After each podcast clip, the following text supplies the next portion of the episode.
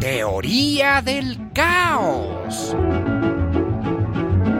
A continuación, una explicación pedagógica, antropológica y sistémica de la teoría del caos. Si la gente consume menos, las empresas producen menos. Si las empresas producen menos, votan trabajadores y aumenta el desempleo. Si aumenta el desempleo, aumentan los conflictos y llegamos al caos social. Conclusión. La gente tiene que consumir más, comprar más, endeudarse más para seguir consumiendo más y más. Pero... profesor! Pero... Si la gente consume más y más, las empresas... Las empresas producen más y más.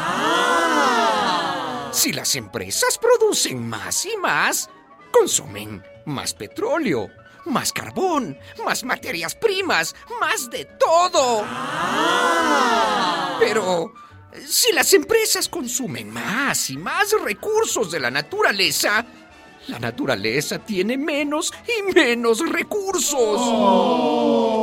Si la naturaleza tiene menos y menos recursos, las empresas acabarán cerrando y no habrá crecimiento económico. Y si no hay crecimiento económico, los países entrarán en recesión y aumentará el desempleo. Y si aumenta el desempleo, aumentan los conflictos y llegamos al caos social. Conclusión. Por las dos puntas de la cuerda, acabamos ahorcados. ¡Pobre sistema capitalista! Para evitar el caos, no se trata de dejar de consumir, sino de consumir lo realmente necesario.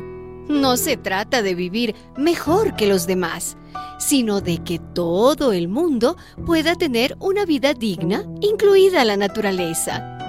El buen vivir es la sabiduría de los pueblos originarios. Una producción de radialistas.net.